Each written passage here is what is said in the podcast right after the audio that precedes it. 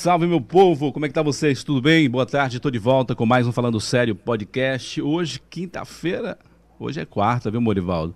Esse negócio dessa pandemia aí me deixou meio perdido no tempo. Domingo, sábado, você não sabe mais que dia é que dia. Mas hoje é quarta-feira, 26 de maio de 2021. E o nosso Falando Sério Podcast já está de volta hoje com mais um convidado. Claro, hoje é uma convidada. Convidada super especial doutora Ivoneide Caetano, que vai falar aqui com a gente hoje, bater um papo né, sobre a sua vida, sua história, sobre esse fervor político que está acontecendo nesse momento é, em Camaçari, na Bahia, no Brasil. E claro, vamos falar aqui, né, conhecer um pouco mais da sua história, porque eu falando sério é isso, é conexão de pessoas, trazendo suas experiências e trazendo né, essas experiências para outras pessoas, inspirando pessoas. Boa tarde, doutora Ivaneide. Como é que está você? Tudo bem? Boa tarde, Murivaldo. Boa tarde para todos e todas que estão nos assistindo. Mandar um abraço especial para o nosso povo de Camaçari, da região metropolitana, da Bahia do Brasil e do mundo, porque agora é. chegamos a qualquer lugar do mundo com a tecnologia, graças a Deus.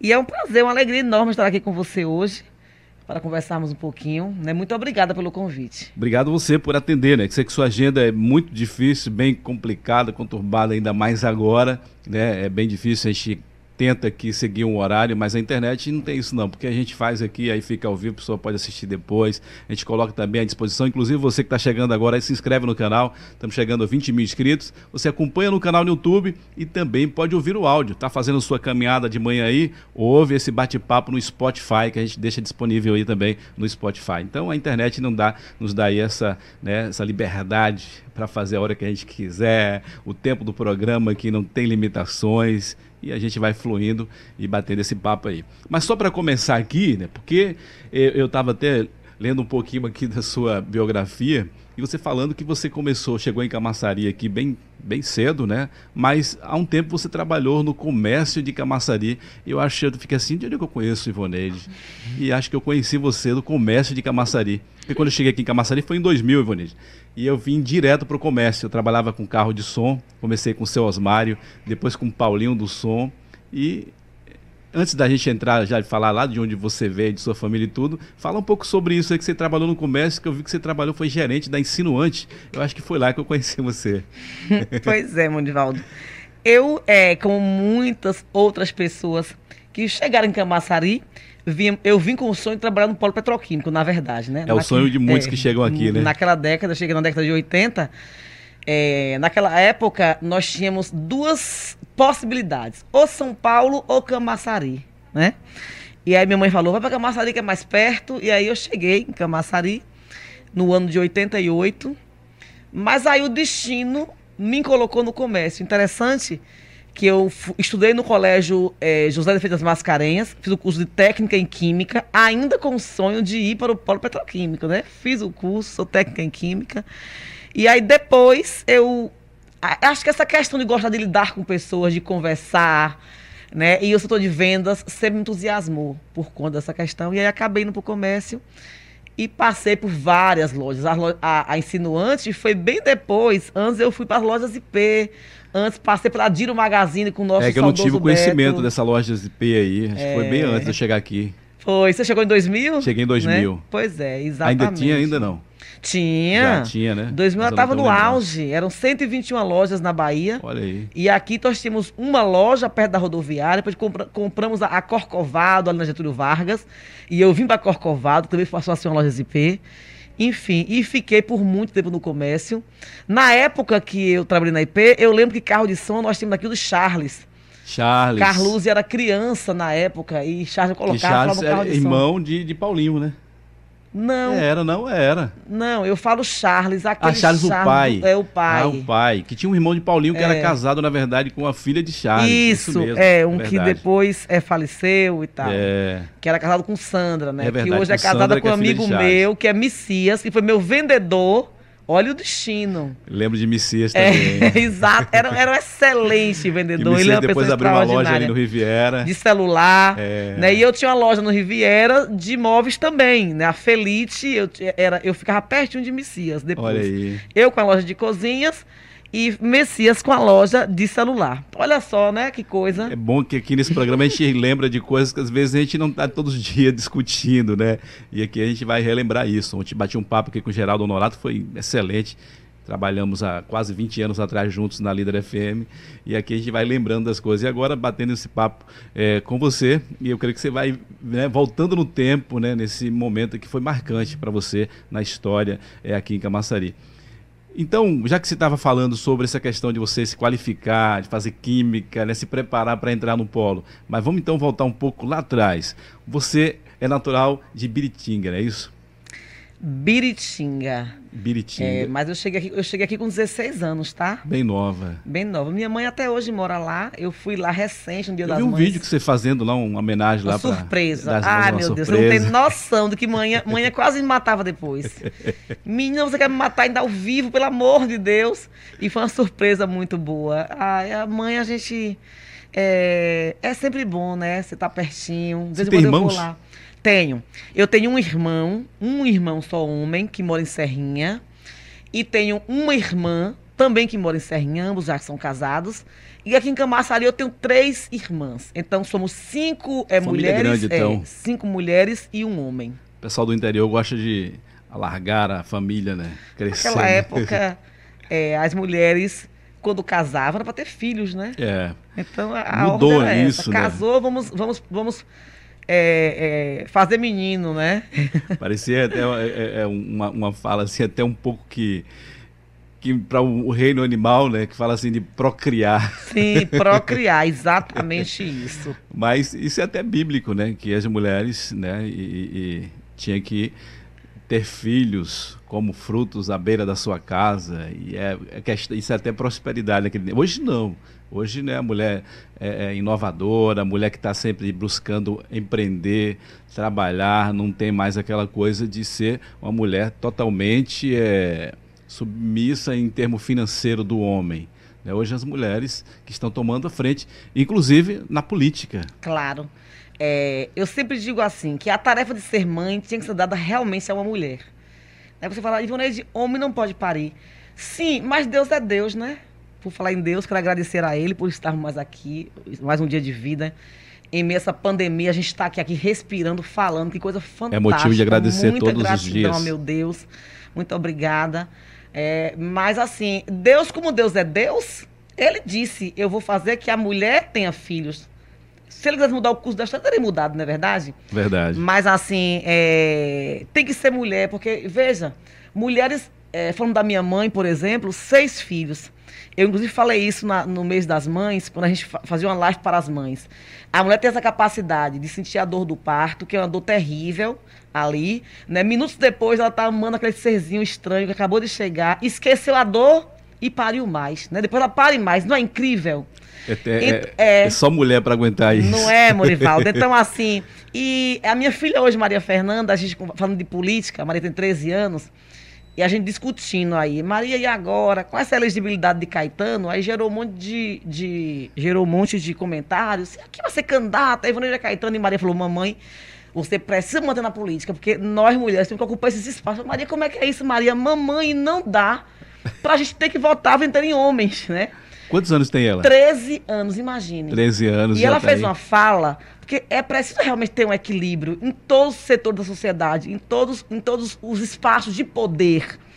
E, e essa, essa, essa última campanha que eu fiz me fez ver realmente a necessidade de que as mulheres ocupem seus espaços, seja na política, seja no legislativo, no judiciário. Vi aí sua esposa advogada, olha que coisa fantástica, né? com esse olhar que é da mulher, é, que não tem jeito, é diferente, é mais humanizado, é um olhar mais de cuidado.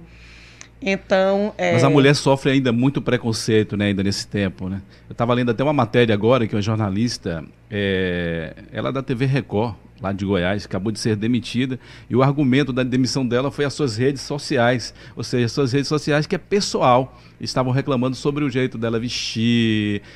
Isso é totalmente preconceituoso. é en- engraçado que a Maria Fernanda, minha filha, me lembrou que é, não faz muito tempo que os banheiros femininos no Congresso Nacional foram feitos. Você vê que até então não tinha banheiro para mulheres, só eram para homens. E hoje também, é, infelizmente, vivemos um retrocesso.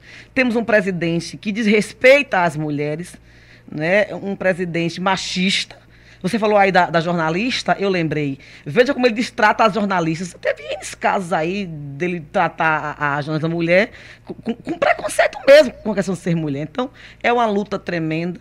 Mas eu quero agora convocar todas as mulheres, somos a maioria, viu? Nós somos a maioria parimos deles todos, né? Então vamos colocar ordem nessa casa, ocupar os nossos espaços e fazer a diferença. Você falando dessa questão de ocupar seus espaços, né, das mulheres estar sempre unidas aí, mas infelizmente Camaçari foi um, um, uma falha, porque só duas mulheres ocupando o legislativo. O que, é que você acha dessa essa visão aí, desse quadro? Infelizmente, nós precisamos mudar isso. Né? É bom lembrar que quando o, nós estivemos no poder, e quando eu falo nós, eu refiro ao governo de Caetano, foi um governo do partido o qual faço parte hoje, nós tivemos um número maior de vereadoras, tivemos deputados na cidade eleita, né? tivemos a, a vice-prefeita na cidade por duas vezes. Né? Primeiro tivemos a Tereza de Fone, depois tivemos a, a, a Carme, tivemos Luísa, deputada, estadu, Luísa, deputada estadual, tivemos Patrícia, vereadora, Luísa passou vereadora, né? tivemos outros nomes. Então, eu acho que isso também vai do questão mesmo da, da, da, da, conjuntura política do município. Quando, a gente, quando nós estamos governados por um governo que entende a importância de ter a mulher à frente, é diferente. Por exemplo, Camaçari, nós não temos uma secretaria da mulher. Né? É, já teve, né, um tempo atrás. Já né? tivemos, hoje nós não temos. Então, a, não, nós não, não há um, um estímulo para que as mulheres deixem de participar da política apenas para compor aquilo que a lei exige, que é aquele, aquele percentual das candidatas, mas participe de forma efetiva, que de fato iam ser candidatas para ganhar as eleições. Mas eu estou fazendo um movimento aí muito forte, já comecei a movimentar as mulheres em Camaçari, na Bahia, e eu tenho certeza, Morivaldo, que no, na próxima eleição nós não vamos desistir e vamos sim eleger mulheres, porque eu entendo nada contra os homens, tá? São nossos parceiros, temos dirigentes de excelência à frente de, de, de cargos importantes na, na, política, no judiciário e tal, mas não queremos nada demais, queremos apenas poder estar tá também competindo e ocupando os espaços. Inclusive, eu comecei aqui chamando de doutora por você né, ser formada em Direito, ser advogada, né? E aprendi isso com minha esposa, que todo mundo chega aqui e chama ela doutora Aline, eu chamo ela de doutora também às vezes aqui. Mas hoje você ocupa, ocupa um cargo importante né, no cenário político do Estado. Hoje você está como superintendente lá na ALBA.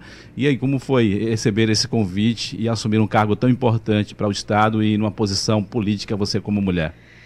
Pois é, eu inicialmente é, quero agradecer primeiro a Deus, né, e ao governador Rui Costa, ao senador Jacques Wagner, à bancada do PT, que é, me, me, me, me, tiveram essa confiança de me entregar um cargo é, de superintendente de assuntos parlamentares. É uma superintendência importante, onde a gente lida diretamente com 63 deputados da casa, é, é, basicamente a superintendência que, que auxilia para que a casa funcione, desde as sessões, enfim.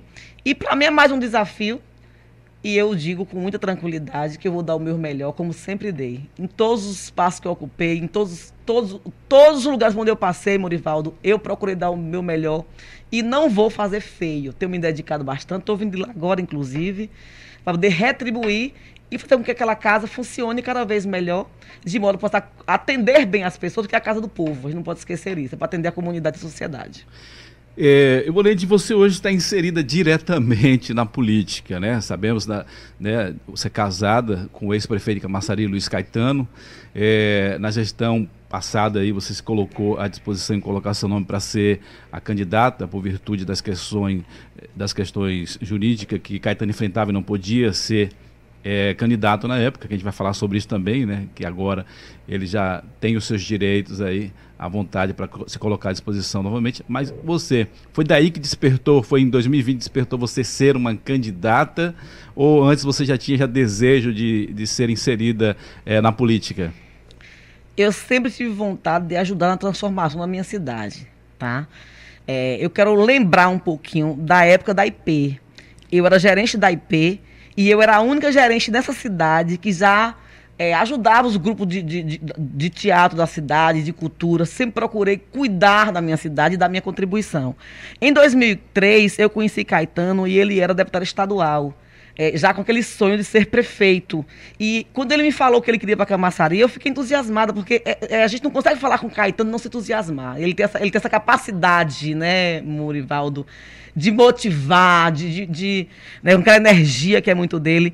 E naquela época, eu trabalhava no comércio, eu tinha loja aqui em Camaçari, e eu me dediquei nesse projeto encabeçado por ele, Caetano. É. Né? A gente organizou o comércio, eu organizei o primeiro painel de desenvolvimento social e econômico de Camaçari, no espaço da antiga Concal, perto da feira.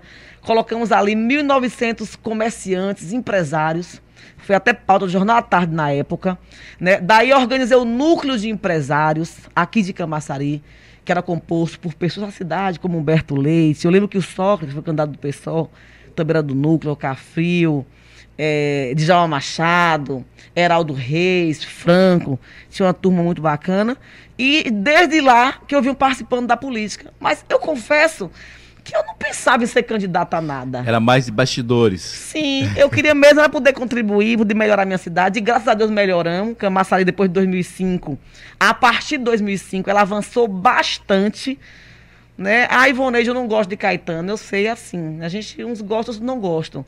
Mas os contrafatos não há argumento. O governo de Caetano foi um governo que realmente melhorou muito a cidade.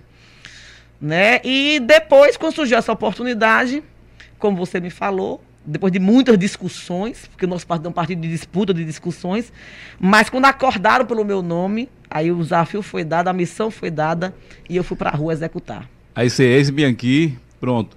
Isso foi determinado quando? Foi já em 2020 mesmo? Quando foi que foi determinado, se não, o nome vai ser Ivone de Caetano? Foi é, foi no início de 2020, né? Um pouquinho antes das convenções. Nós fizemos uma pré-campanha, porque no PT é assim, é, é, é, é muita democracia, sabe? As disputas acontecem. Tem que ter aprovação Tem do grupo, Tem que ter aprovação.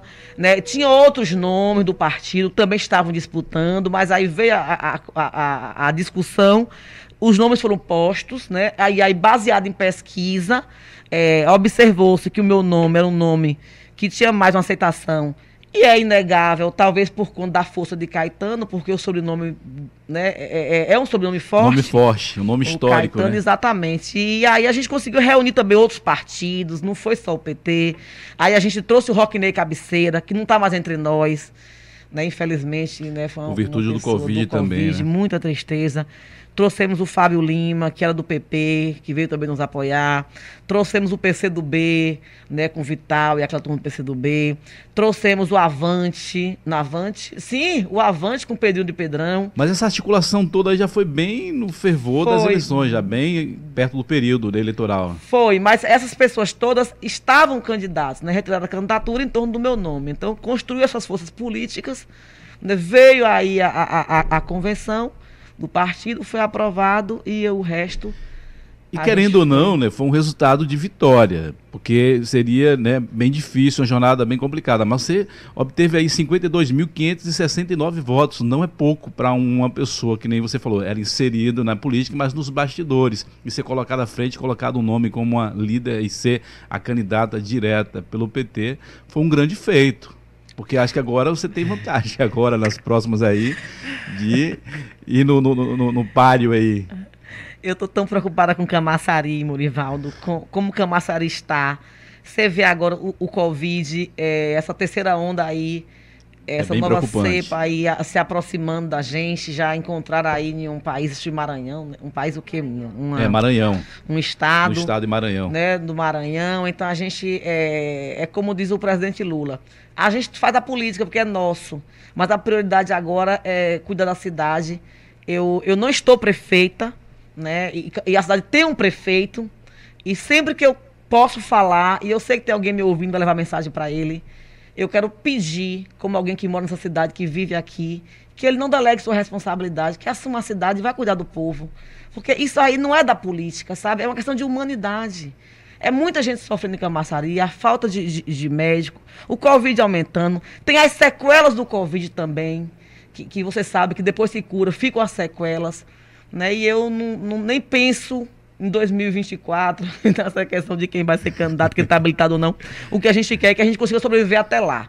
Né? Porque ainda dá uma, uma longa jornada. Mas para 2022 vem aí né, as eleições estaduais e também é, a gente sabe que Caetano ele foi convocado, a gente falar sobre isso também, para uma grande missão agora como secretário aí do governo do estado, ele é secretário de Relações Institucionais, e isso defere já e há rumores que ele será é, o cara que vai ficar à frente da campanha de Jacques Wagner para governador do estado. Ou seja, talvez ele não saia candidato novamente para deputado federal. Isso é, já é também uma abertura para você inserir como candidata a deputada federal 2022? Eu não diria, é, não foi definido ainda dentro do partido a toda uma mobilização que de fato eu venha como candidata a deputada. Né? A gente começamos essa construção. Porque não adianta dizer que a gente não, não constrói, porque a gente constrói. Lá em casa é política 24 horas por dia.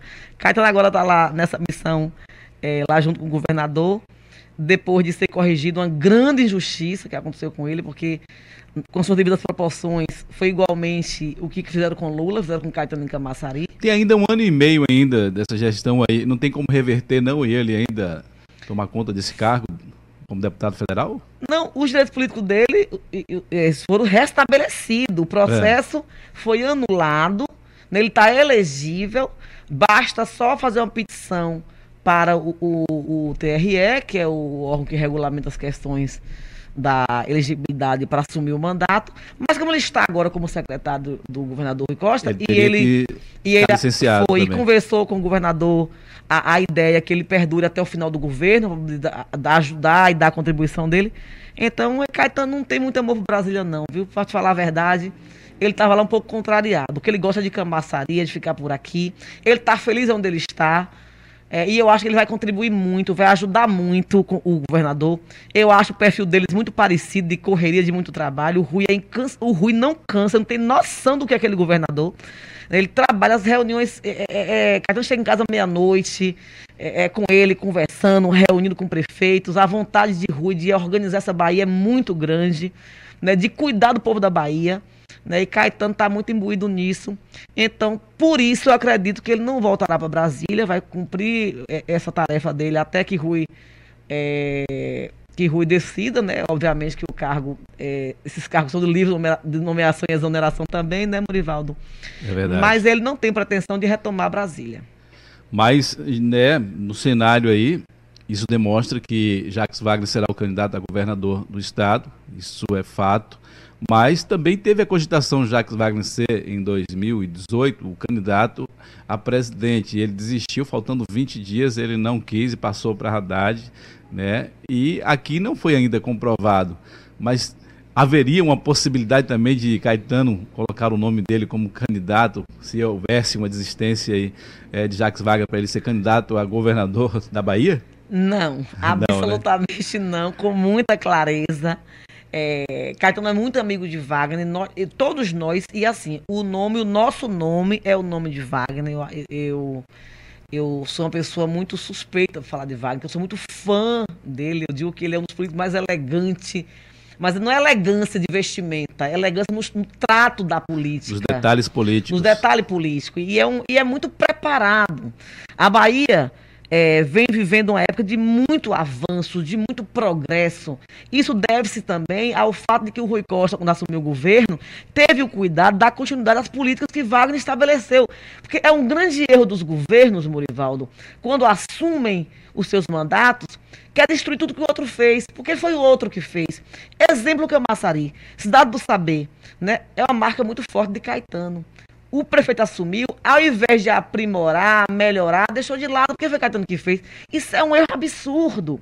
E a prova desse erro é Rui Costa. Veja como a Bahia avançou. Rui Costa pegou o metrô, colocou para andar e tantos outros projetos que foram começados por Wagner, ou que Wagner deu andamento, porque o metrô estava lá há anos, né, antes de Wagner chegar. Então, eu acredito que Wagner, agora retomando o governo da Bahia, vai dar seguimento a tudo isso que Rui tem fazendo, que tem trabalhado muito. Você tem ideia? Só de policlínica na Bahia, são 25 novas policlínicas até o mês passado. Né? Eles já estão inaugurando outras, né? Então, É, a, a Bahia, é, é, é os investimentos da saúde, a gente não tem comparação com nenhum outro estado. Rui é o, é o governador que mais cumpre promessa avaliado hoje no Brasil. Então, eu estou muito confiante no, no, nosso querido Jacques Wagner, senador. Eu tenho certeza que ele vai aceitar sim o desafio, ele entende que é necessário e a Bahia vai ganhar muito com o Wagner governador, com o Lula presidente. Imagine aí né? Lula presidente, Wagner governador, e em 2024 nós vamos, vamos pegar nossa Camaçari e colocá-la né, no, no espaço que ela merece estar a partir de 2025, porque Camaçari não é essa. Essa Camaçari que está aí a gente não quer, a gente não conhece. É uma Camaçari, a Camaçari linda só existe na cabeça do governo que está aí, porque o prefeito fala de uma Camaçari que não existe, porque na prática é uma terra arrasada. É, você citou aí né, sobre é, a gestão de Caetano foi 2004 até 2008 e até 2012, na verdade, depois veio a Ademar. E eu estava conversando com um amigo um dia desse, falando que o governo de Caetano deixou marcas em grandes obras aqui em Camaçari. Assim como também o governo de Tude né, tem deixado marcas. E se a gente for olhar o histórico de Camaçari, foram apenas dois nomes que fez algo que ficou aí é, na história de infraestrutura para Camaçari. Infelizmente, é, esperamos ainda, como falta né, mais uma gestão aí do atual prefeito, é, Elinaldo, que ele possa de fato fazer algo novo para Camaçari. Mas vamos ao cenário para 2024, porque aí é uma grande preocupação agora dele, porque Ivoneide vem com tudo aí. Chegou aí com uma grande surpresa né? E, e foi colocar esse nome. Seu nome antes não era Ivoneide Caetano. Mas eu me lembro que um tempo atrás, que em 2012, teve aquela que teve o candidato de Tude, como era o nome dele, que ele agora se assumiu como secretário também, que foi Bacelar, né?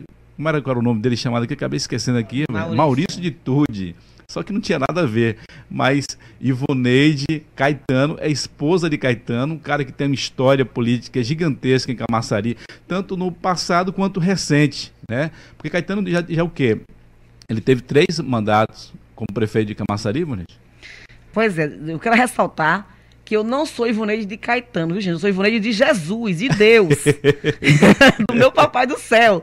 Eu sou Ivoneide de Caetano, porque Caetano é o sobrenome dele. É, você é, né? o, o, sobrenome por direito, né, como esposa. Pois é. Você falou uma coisa interessante aí das obras de Caetano de Tude. Eu estava aqui lembrando. É, minha mãe disse que a gente perde o amigo, não perde a, não perde a piada. É, o, a marca, uma das marcas do de Tude foi o viaduto, lembra? É. É, que ele fez naquela viaduto época. Trabalhador. É, e depois veio a história que ele faliu a, a empresa que fez o viaduto. E a Adelinaldo vai ficar o mesmo viaduto em uma reforma que não consegue terminar. Essa ontem tinha uns amigos meus rindo, Juneide, o que aconteceu com esse viaduto? Não sei. Vamos fazer aí uma CPI para descobrir o que tem com aquele viaduto que não consegue resolver.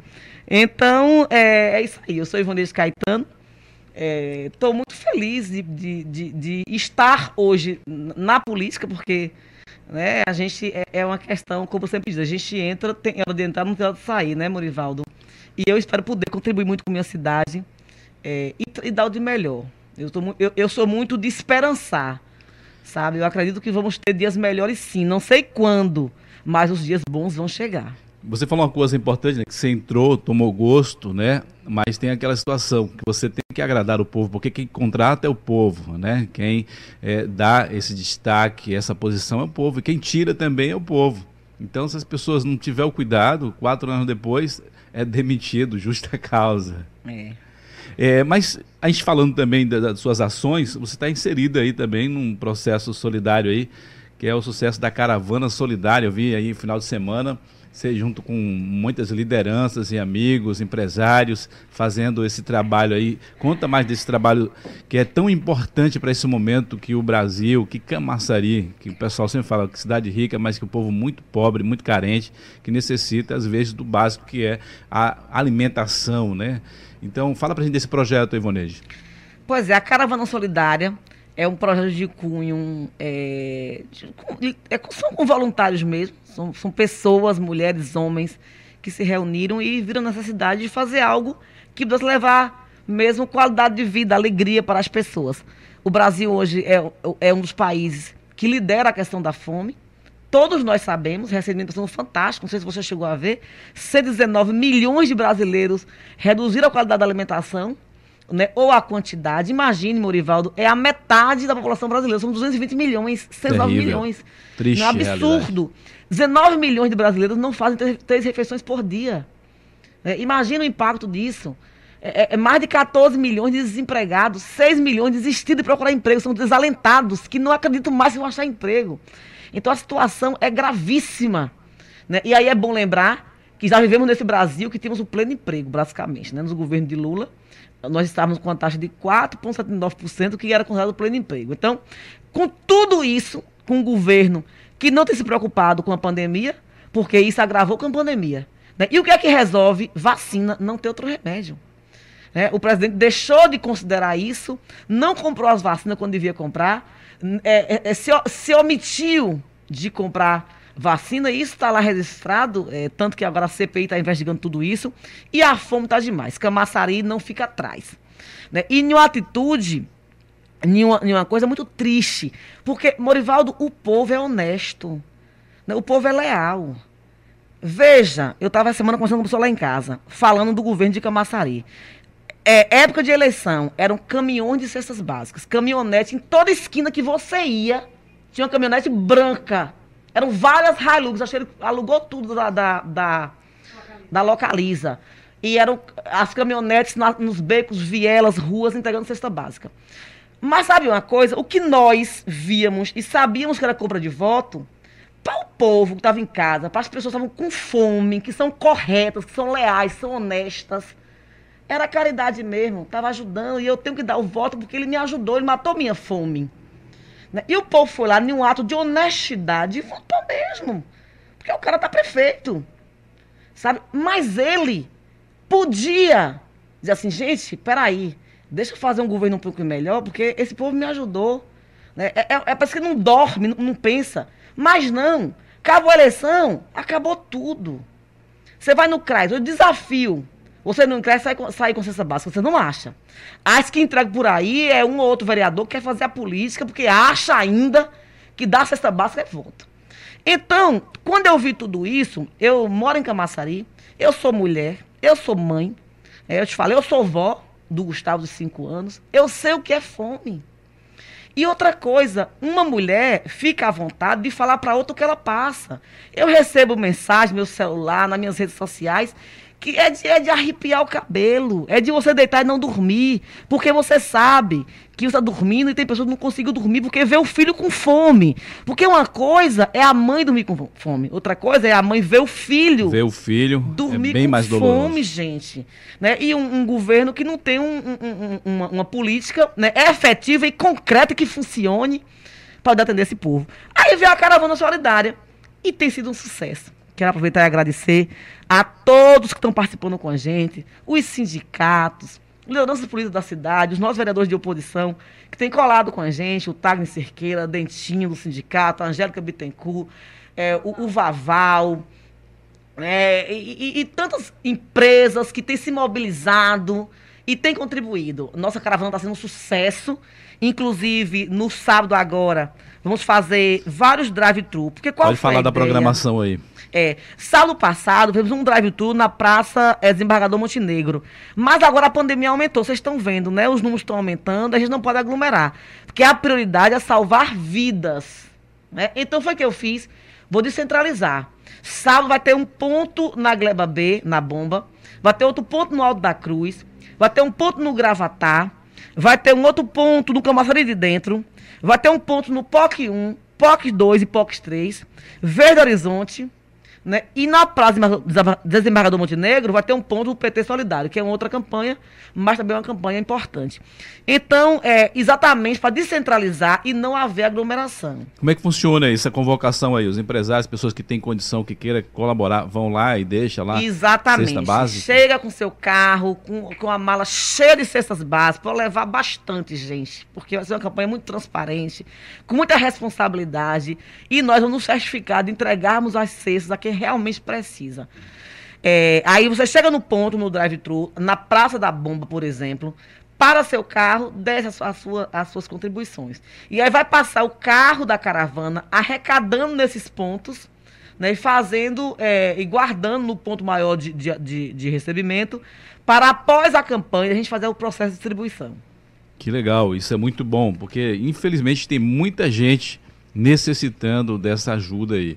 Né? Um tempo que eu fiz um programa no rádio, que às vezes eu saía nesses bairros aí, e aí eu não tinha pessoa específica para levar. Eu ia e encontrava alguém assim na frente de uma casa que estava meio, meio que desiludida da vida. Aí eu chegava conversando, aí quando ia a pessoa já me levava na cozinha, já me levava e dizia não tinha nada. E quando dava uma cesta, é uma alegria muito grande, né? Uma coisa tão pequena, mas que para ele se torna tão gigante porque é a necessidade, que a fome exatamente, não espera. Exatamente, exatamente. E eu quero novamente lembrar, isso é dever do Estado, gente.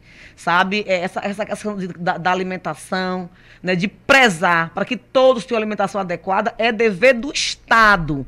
As cestas básicas, sabe, não é favor. Né? A gente dá. Quando a gente faz uma doação, tem gente que perguntava assim, ai, Ivoneide, nunca vi você Fazendo ação social. Eu aprendi desde pequena. O que se dá com a mão, a outra não tem que saber. Verdade. Né? A gente faz. Sabe por que a gente faz? E eu faço porque o universo me devolve com coisas boas.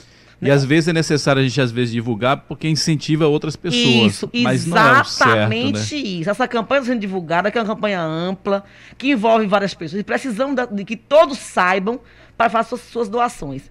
E a recompensa vem dos céus. Verdade. Você falou aí sobre a questão da vacina, né? Eu não quero ser defensor do governo, não sou advogado do governo nem nada, mas na época que teve a, a, a, oferta de comprar essa vacina, essas vacinas ainda não eram suspeitas em questão de eficácia e tudo, não, Ivaneide? Não, é porque veja. É, os Estados Unidos, por exemplo, é, na época fez as compras, porque o que havia era tipo assim: o, o, o laboratório visitava o governo e dizia: posso reservar X doses, né? E aí é. tem os advogados, as procuradorias, óbvio que ninguém vai estar tá pagando vacina para a vacina não chegar. Né? E a gente tem visto hoje nos Estados Unidos, por exemplo, lá a vacinação já, tá, já, já baixou de 16 anos. Temos países é, que já vacinou todo mundo.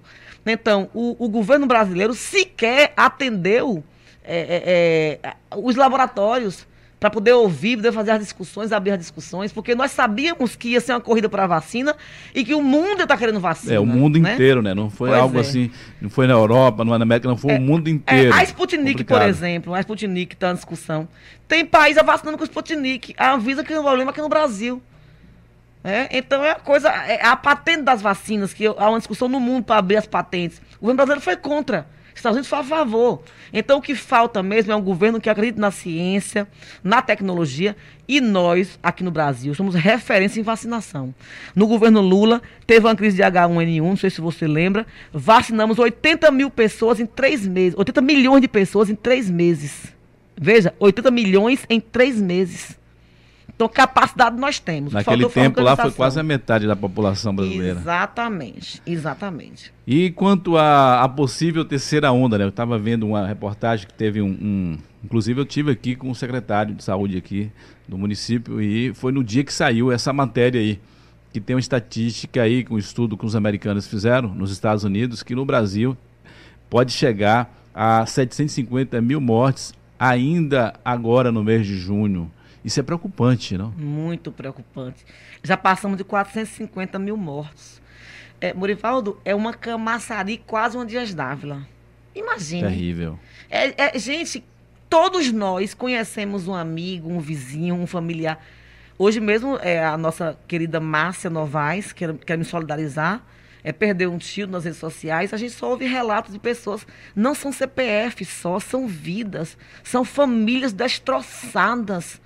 Ontem foi uma agonia com uma, jovem aqui da cidade que estava é, precisando de um UTI, viúva, com filhos menores, pequenos. Né? E teve o caso da minha querida amiga Josi, que nós perdemos Josi com 30 e poucos anos, que morava no, no, Minha Casa e Minha Vida, deixou uma menina de 8 anos, um de 10 e um de 13 E a primeira fase, o pessoal, a preocupação era os idosos. Na é, segunda Agora, já foi muita é, gente aí, exatamente. jovens, inclusive. E aí eu quero aproveitar e fazer um apelo. Eu sei que o jovem tem pressa de ser feliz, né, de se divertir. Mas pensa comigo, isso vai passar. E você pode fazer tudo o que você quiser fazer. Eu também gosto de ser feliz, gosto de uma cervejinha no final de semana e no bar, é bacana ouvir uma musiquinha, mas segura um pouquinho. Né? Tem um pouquinho de paciência, porque mesmo com essa vacina lenta, tá chegando uns pouquinhos, né? Uma hora vai, vai, vamos cumprir isso aí. E a pessoa não pode ser egoísta em pensar em, só em si, porque você pode passar para um familiar, para alguém que não um tem nada a ver, né? Não estava na curtição pois é, e acaba pegando exatamente. De, de um jovem aí. Eu estava assistindo essa semana uma live do governador Rui Costa, do Papo Correria, e ele falava a história do Paulo Gustavo. O Paulo Gustavo ficou em uma fazenda um ano com a família dele, escondido do Covid. Isolado. Isolado. Saiu para a cidade e um amigo convidou ele para um aniversário que tinha 20 pessoas. Ele morria de medo do Covid. Ele foi para o aniversário de 20 pessoas. Tinha um que estava assintomático, mas estava contaminado, e o resto dele morreu. Perdeu a vida. Então, isso não é brincadeira, gente. Terrível, né? terrível. É coisa séria, porque é, se trata, quem falou, é de vidas, né? E eu, no início do ano, foi em fevereiro, eu tive muito cuidado desde o início, né? Inclusive no início mesmo, fiquei com minha esposa e minha filha, né? Dentro de casa, não saíamos de jeito algum. Depois a gente passou a vir para aqui, porque eu ficava estudando, né? E em casa para estudar com uma criança de dois anos é bem difícil. Então eu vinha para aqui sozinho, passava o dia inteiro aqui no estúdio, fechado, trancado aqui, sozinho, estudando. Depois a gente tem que trabalhar também, né? Mas os cuidados, a gente está sempre com álcool, você está na sua mesa aí. Sim, né? a gente. O álcool, álcool, sempre lavando as mãos, sempre cuidado. Eu estou aqui sem máscara, mas ela, mesmo com a distância é. que eu estou aqui dela, mas ela preferiu continuar é, com a máscara, Sim. isso é muito bom, porque a gente está se cuidando e cuidando do próximo, porque Sim. é uma doença terrível, trançoeira é. total. É, ato de amor agora é isso. É, é, demonstrar amor é demonstrar cuidado. Então, o álcool gel não pode faltar, a máscara não pode faltar, o distanciamento não pode faltar. E lembrar que vai passar. Né? Que a gente gosta de aglomerar, a gente gosta de abraçar, de estar perto, né? É muito nosso. E aqui na Bahia, então. É, o povo gosta de, de ser pegazo, pegajoso que nesse dia, né? Eu gosto demais de abraçar. Né? E você sabe, Morivaldo, que o abraço, quando você abraça alguém, você produz um hormônio chamado serotonina alegria, né? Da felicidade, felicidade, da alegria. Veja como você tá triste, que você abraça, lhe dá uma calma, Recebe calma uma sua energia alma, né? Mas agora não pode. Agora tem que fazer assim, ó. Mentaliza abraçando, faz assim e espera o momento certo. E como foi isso para você que eu vi no, no, na sua live que você fez com sua mãe para ficar afastado dela nesse período, esse tempo todo? Inclusive colocar na tela ali, que tem uma foto que você colocou ali. É sua mãe ali, né? Que, ó, olha lá atrás de você aí. Olha aí. Meu Deus do céu, essa minha mãe é incrível. Minha mãe, no início da pandemia, é. É, manhã teve um problema sério. Ela ficou tão agoniada que ela achava que estava com Covid. Né, e começou a estar com Covid. Porque isso afetou também o psicológico de muita gente. muitas pessoas. E aí eu trouxe para aqui, tive que trazer para cá com todos os cuidados, levei para o médico e tal, tal, organizei as emoções dela. Ela voltou pro cantinho dela. E lá, de lá ela não sai para nada, na casa trancada sozinha, faz a comida, arruma tudo. Só tem o gatinho que acompanha ela. Já tá vacinado das duas doses, mas você tá vendo aí, ó, de máscara. Cuidando é, sempre. Cuidando. Vamos passar mais um pouquinho aqui de família? E esse garotão aí? Ih, meu Deus do céu. meu filho amor. Filho e neto, né? Minha Seu filha Maria Fernanda e meu neto Gustavo, meu tesouro. São Olha meus aí. tesouros, essas coisinhas aí, viu? Deixa eu ver se tem mais aqui. Vocês estão demais, Pronto, viu, gente? E essa Ai, foto aí, o que é que representa para você essa foto aí? É demais. Isso é a consolidação do amor. Sabe? É, aí é minha escola. É minha escola de aprendizado. Tanto Caetano como Maria. Eu aprendo muito com eles o tempo inteiro. Você não tem noção. E ela está na fase, né, de, tá. de curiosidade, muito, de aprendizado e também de querer também, né, é. É, colocar suas ideias em prática. E a gente também. tem que ouvir as ideias dela e apoiar, né? Ela tá o quê? 13 anos? 13 anos. 13 anos. Tá na Caetano é muito democrático, né? Você sabe, lá em casa a democracia reina sempre. Então, ele, eu, eu e Maria, ele sozinhos, somos a maioria. É. então, a discussão, a, a reunião rola lá. Enfim, Não. mas. Ô, ô, ô Caetano, para um homem só vencer uma mulher é difícil, imagina agora você com duas mulheres, é bem complicado. Então pois você tá, é. tá em desvantagem aí. Não dá nem para começar nem iniciar a discussão aí.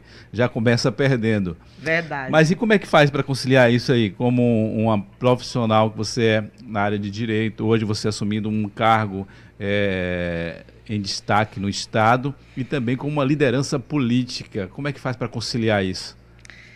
Eu nunca tive vida fácil, sempre foi muito difícil tudo para mim. você tem uma ideia? Eu morei é, na roça, eu andava 13 quilômetros para estudar, no sol quente, eu subia três ladeiras. com o livro na Essas cabeça. ladeiras ficam gravadas que na nem memória. né? sombrinha a gente tinha, viu? Porque era caro, não podia ter sombrinha. Né? Então acaba sendo fácil, porque tudo que eu faço, faço com muito amor, com muita dedicação. é, sabe? Não, não fica pesado. É óbvio que às vezes cansa um pouquinho, né? A gente respira, é, faz nossa meditação, chama por Deus e segue em frente, que no final tudo fica bem, tudo dá certo. Você vem de uma família pobre lá do, do interior? A sua família era bem carente mesmo? A gente nunca passou fome, sabe? Porque é, meu pai era homem da roça, agricultor, né? Tinha umas terras, plantava e tal. Então não posso dizer que passei, nunca passei fome. Mas não tinha regalia, não. Mas não tinha regalia, era o básico. É, eu fui trabalhar, saí para trabalhar muito cedo, porque eu sempre quis ter meu dinheiro. Eu sempre fui muito independente. É, eu, muito jovem, eu já contei essa história várias vezes. Quando você veio para aqui, para Camaçari, 16 anos, Hum. você falou, você veio, veio com quem? Porque sua mãe continua lá. É, mas minhas irmãs, eu- minhas duas irmãs, Ah. primeiro vieram para cá, trabalhavam no supermercado central. Hum, Lembra o supermercado que na- Lembro. aqui em Camaçari só tínhamos o Central e depois abriu o Unimar, o era Bom Preço. Era o Bom Preço, nome, né? Bom Depois. Preço. O Central era o mercado nosso, né? da- do- dos mais pobres, digamos assim, e outros mais ricos, né? Então, é, a- e tinha isso mesmo, só entrar no Bom Preço quem tinha dinheiro para comprar os carrinhos. Né? A gente não podia, a gente teve o Central comprar, levar os comprar carro no carrinho de mão, empurrando. é, naquele tempo Uber. ali, aqui em Camaçari também tinha o... o- aquela A popular, a cesta do a povo, cesta né? do povo na feira. Infelizmente, acho que acabou a cesta do fechou, povo. Infelizmente. Infelizmente, que era bom. Porque eu, eu, eu carregava, Ivone, de carrinho de mão na feira, lá em Capim Grosso, Hum. e eu lembro que o meu ponto certo de passar o dia inteiro era lá na cesta do povo. Exatamente. Embalando e dizendo que é o frete para levar para casa e levava É- no é carrinho assim de mão. Mesmo. Eu, eu, eu, minhas irmãs trabalhavam no supermercado central e eu fui responsável por fazer as compras no central, na Cesta do Povo e na feira. Eu pegava meu carrinho de mão, com, já tinha um menino certo que me levava e ia para Gleba B, onde eu morava, acompanhando o carrinho de mão e conversando, trocando ideia com o rapaz.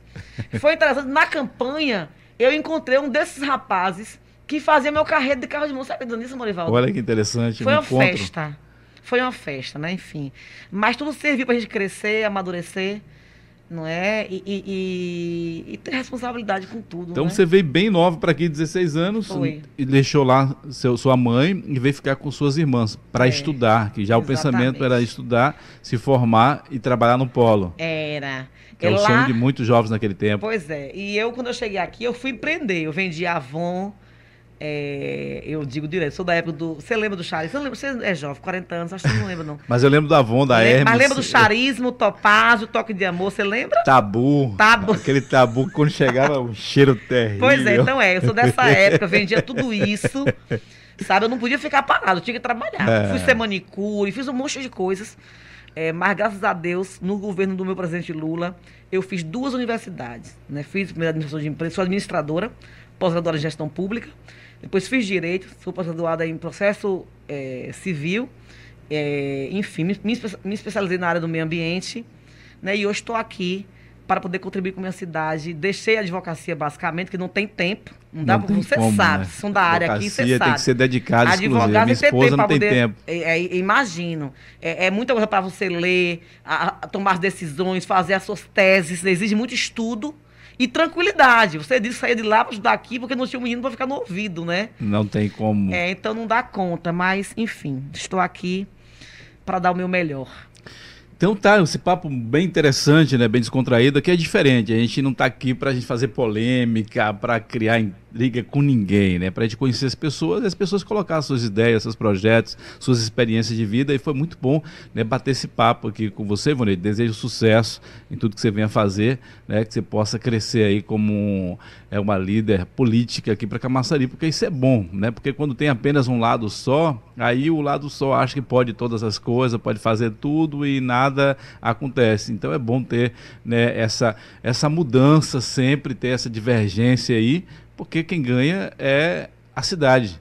Eu vejo que Cama, é, Camaçari, né, por muito tempo, precisa de uma inovação, precisa de algo inovador. Não estou falando aqui que possa acontecer com uma, um novo nome, mas até o prefeito pode despertar nesses três anos e meio e fazer algo que seja inovador, que ele possa deixar o legado quando ele também sair, porque o poder é, não é para sempre, né? Claro. Um pastor amigo meu, pastor Edvaldo Filho, disse que o poder viceia. Mas em termos de político, quem manda é o povo, o povo Verdade. que contrata, o povo que demite. Mas, claro que quem trabalha a favor do povo, o povo tem a gratidão, né, de lembrar sempre. Salvador ganhou bastante com essa concorrência aí né, de Rui, que você fala que o Rui correria, que trabalha por todo o estado, mas investiu bastante em Salvador também. E aí ficou aquela briga, né? Ver quem faz mais. Neto também beneficiou muito Salvador, Rui investiu em Salvador, então Salvador ganhou com isso. Que bom que tivesse essa concorrência boa aqui em Camaçari e que e essa briga fosse investindo em Camaçari, no povo de Camaçari. Pois é, é interessante o que você falou. Eu gostaria de, em todas as campanhas políticas, não só de Camaçari, mas eu, eu gostaria de ver nas campanhas políticas discutir propostas e projetos. Né? Me permita falar que na nossa campanha a gente quis discutir projetos. Eu fui para as ruas discutir. Infelizmente, o meu adversário ficou em casa, não fez reunião, não participou do debate, não foi para nada. Então, isso é muito ruim. Né? E, e, e é, é, temos que entender que é, vivemos uma democracia, o povo é soberano, você colocou muito bem, quem escolhe é o povo, mas é preciso fazer uma política mesmo discutindo propostas. E que cada pessoa, cada gestor que entre, faça o seu melhor. É, a gente não tem que estar fazendo uma campanha discutindo, ah, porque não fez isso? É, ele fez, eu quero fazer isso, né? Sempre levando algo, porque Camaçari, é o que você falou. Nós merecemos em Camaçari é, é, ver a nossa Camaçari, uma cidade é, com outro nível, que, que possa realmente avançar, uma cidade moderna, uma cidade conectada, uma cidade é, próspera. É, e então tem condição é para né, isso. Né, não é só aquela camaçaria que tem uma saúde, tem educação, que tem um social. É, é, uma, é uma que tem o a mais, porque precisamos desse a mais para que possamos tornar referência né, na, na Bahia, no Brasil e no mundo. Então, e tem condição para isso, né? Claro. Camaçari, como eu falo, porque as pessoas quando tá fora, Camaçari é rica. Quando tá no Camaçari não tem recurso, é, fica difícil. Camaçari isso, fica né? pobre com você no poder. Fica pobre de uma hora para outra. Então é, é, triste isso. Porque querendo ou não, eu tenho só 20 anos aqui. Mas foi aqui que eu né, tive meu Tudo primeiro isso, filho. Meu filho está com 20, vai fazer 21 agora. Teve o meu outro filho com 16 anos. Então eu tenho uma história aqui em Camaçari. E a minha vontade é de ver Camaçari evoluir, de ver Camaçari crescer e voltar a ser um destaque no cenário nacional. Então, eu quero desejar sucesso. Espero depois também aqui, né, bater um papo com o Caetano, faz tempo, né, que eu tive a honra de trabalhar com o Caetano, é, desde quando cheguei aqui em Camaçari no início de 2000, tinha os gabinetes de rua, tinha o movimento Pedágio Livre, quando fizeram o pedágio ali, que era todos os domingos a gente estava lá, Rio Capivara, então eu aprendi muito na questão política, na, na, posição de Caetano, na oposição ferrinha aqui de cobrar. Só que foi o que aconteceu, parece que Caetano não está cobrando tanto assim, não está chegando junto naquela força que ele tinha antes como oposição. Aí Camaçari tá, parece que tá à vontade aí, aí o governo faz o que quer. Ai, meu Deus do céu, olha, por falar em Caetano, mandou um abraço para você, né? De manhã no café, Caetano Vamos Morivaldo leva um abraço. Manda um abraço para ele, ele. E a gente tem feito sim, Caetano tem, tem buscado... É buscado é, melhorias para a Camaçari através do governador Rui Costa. Quantas coisas Rui trouxe para a Camaçari, mesmo no governo de Alinaldo. Não sei se o tempo me permite eu começar a elencar aqui. Mas tem. Mas, é, veja, a Cetrel, eu não estou com nada anotado, só que estou lembrando na cabeça agora. A, a Cetrel a, melhorou, é, trouxe a, a, a, o CAPS, um CAPS para os POCs, trouxe um, um, PSF, trouxe um outro PSF para Barra de, de, de Jacuípe, né? Barra de, de, Jacuípe, é Barra de Jacuípe que inaugurou já. E estamos reformando as escolas do estado todas. Eu tive, inclusive, com o Jerônimo sábado, visitando a escola de Arembepe, de Monte Gordo. A escola aqui, o CETEP, está toda reformada. O, a, a, a, modelo, Luiz Antônio Magalhães, que também está uma maravilha. Inaugurou o Centro do Trabalhador ali perto da, do conjunto do ponto certo. Né? Então, a maternidade que estava parada e está retomando agora a obra, que é uma outra polêmica, mas que vai ser entregue. Né? E não é só entregue. Vamos cuidar de que seja uma maternidade que, de fato, vai atender bem as mulheres dessa cidade, porque não justifica mais que a massa de habitantes sem ter uma maternidade para atender bem a, a, a, as mulheres. Investiu 9 milhões no hospital geral. Você precisa ver o hospital geral. Você precisa ver. Não deve nada ao hospital particular os leitos com ar-condicionado, com mobiliário novo. Você não tem noção. E é bom lembrar, quando o Casinho era prefeito, nós disponibilizávamos médico para o hospital, enfermeiro, corpo técnico. Ele entrou, sabe quantos tem na prefeitura lá hoje? 30 funcionários, tirou todo mundo. Não tem recurso, então Rui Costa chegou lá e organizou todo seu geral. Então, Rui Costa investiu. Ele não perguntou quem é o prefeito, não teve boicote, porque Caetano ama Camaçari. E, e Rui Costa sabe disso. Caetano pode ter qualquer defeito, e tem, porque é ser humano. Todos né? nós Todos temos. nós temos. É meu marido e eu conheço o defeito tudinho, porque mulher sabe defeito de marido, viu, gente? Mulher sabe Mas mais do que é, ele. é, mas é indiscutível o amor que ele tem por Camaçari. Ele jamais vai deixar de buscar a melhoria da nossa cidade. Ele tem feito isso através do governador Rui Costa. E vem mais coisa boa por aí. O governador recentemente teve comigo. Na campanha eu pedi, quando ele veio na carreata comigo, para ele construir uma escola de nível médio nos POCs. E ele, essa semana, chamou o Caetano, chamou o Caetano e falou: diga a Ivoneide que vamos começar a obra dos POCs da escola. Então já organizamos um local lá, vamos construir uma escola belíssima nos POCs, porque as de lá do, do município estão sucateadas.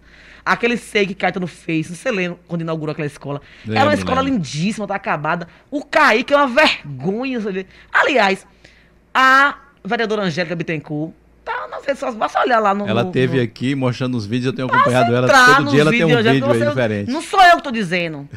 Então, isso é muito claro. Então, assim, é, essa é a marca dos governos de Rui, do governo de Rui. Rui Costa, ele cuida da Bahia. Ele não quer saber quem é o prefeito, se é direita, se é esquerda, se é dentro, se não é. Ele quer cuidar do povo. Ele tem feito isso em Camaçari.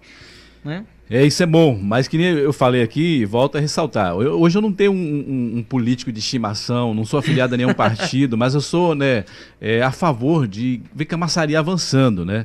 E eu falei isso em uma- até uma cobrança para Caetano, porque eu lembro que ele em 2002, contra a Tude, era uma oposição ferrinha, cobrava e Tude tinha que se virar. Aí depois, em 2002, entrou Elda e os quatro anos, meu irmão, Caetano já foi também eleito deputado estadual e a cobrança continuou. Era um- um- um- um- uma oposição ativa que estava ali sempre cobrando, mostrando às pessoas o que é que estava entrando, o que é que estava faltando.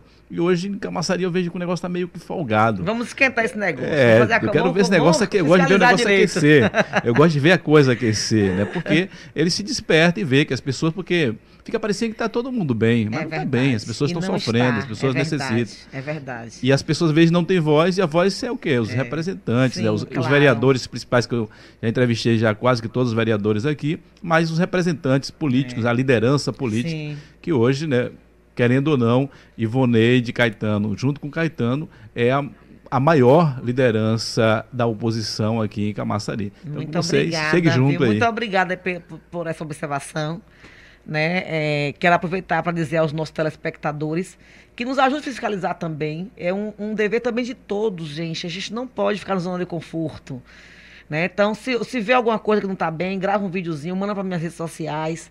Né? Mas eu vou ouvir seu conselho, Morivaldo. Vou ficar mais atenta, antenada. Porque todos nós somos de Camaçari e queremos Camaçari bem. Né? É isso, não é questão de polêmica, de ficar criando celeuma aqui não. É porque a gente né, tem que ir para cima, tem que ver resultado, né? Ficar cal- A pessoa que é omisso, que é calado, às vezes é porque está aceitando. E a gente não deve aceitar, não deve ser omisso. E como falei, esse programa aqui não é polêmica para isso, mas a gente acaba entrando né, nessa esfera aí, não tem jeito. Mas vamos finalizar, né, para o pessoal ficar com gostinho de quero mais, né? O pessoal que acompanhou ao vivo aí, maravilha, parabéns para vocês. Quem não acompanhou, compartilha aí depois, vocês que assistiu aí, compartilha com seus amigos, seus familiares para poder assistir. Depois eu vou estar disponibilizando também no Spotify para você poder ouvir. E eu desejo, né, sucesso, né, na sua eh, na sua posição política aqui em Camaçari, como você também está inserida lá no, A- na Alba. É, levo o meu abraço também a Caetano aí nessa nova jornada dele, que ele continue aí, né, fazendo sucesso, porque é de Camaçari, é uma pessoa que, que nem você falou, que também se preocupa por Camaçari. Pois é, eu quero agradecer a você, a toda a sua equipe, quero deixar um abraço caloroso para o nosso povo, da nossa querida Camaçari, agradecer por todo o apoio que a gente tem recebido, agradecer pelo apoio nas redes sociais, pelo nosso Caetano, com essa conquista, com essa justiça que foi feita com ele, é, e dizer que tudo isso deve-se a você, né? Tudo, tudo- isso deve-se ao povo. É, a energia de vocês que estão nos assistindo, que foi o que fez com que Caetano se mantesse sempre bem, apesar de tudo que viveu, porque não foi fácil, não é fácil. Né? Uma pessoa que tem 40 anos dedicada à vida pública, que tem 40 anos dedicado a um trabalho sério e de repente vê, é, após uma votação de 126 mil votos, ver seus direitos políticos né, é, é, ali contestado e não poder exercer o seu mandato. Mas graças a Deus e graças ao povo que nos deu força, né, a verdade foi restabelecida. Ele hoje está com esse compromisso de cuidar da Bahia e de Camaçari. Tá? Quero agradecer a Deus por essa oportunidade de estar aqui e me colocar à disposição. E fazer essa convocação. Que todos vocês que moram nesses bairros que eu falei, Alto da Cruz, Gleba B, é, Gravatá, os POCs, que mostra de dentro, que junte-se a nós no sábado, na caravana, sem fazer aglomeração. Leva seu quilo de alimento, faça sua doação, porque a recompensa vem dos céus, tá? Muito obrigada. Deus abençoe a todos. Muito obrigado. Né? O convite foi na Semana das Mães, mas a gente está ainda no mês das mães e você que é uma mãe também, que representa bem as mães de Camaçari, desejo para você né, já passou o dia, mas a, mãe é todos os dias, né? Que você seja essa mãe é, vibrante e forte aí, que dá energia para outras mães também continuar lutando. Sucesso para você então, Ivoneide. Muito obrigado. Então tá aí, gente. Um abraço para todos vocês. Obrigado aí pelo carinho, pela audiência de sempre. Como sempre digo, né? Compartilhe. Amanhã vamos bater um papo aqui com o Pigmeu que é influência digital, inclusive trabalhou na campanha de Ivoneide também, vai estar batendo um papo com a gente, é de Camaçari. Segunda-feira vamos estar conversando também com a Miss Bahia, que é de Camaçari. O programa está ficando chique aqui, só gente boa, viu? Um abraço, gente, beijo no coração e até o próximo Falando Sério Podcast. Tchau, tchau.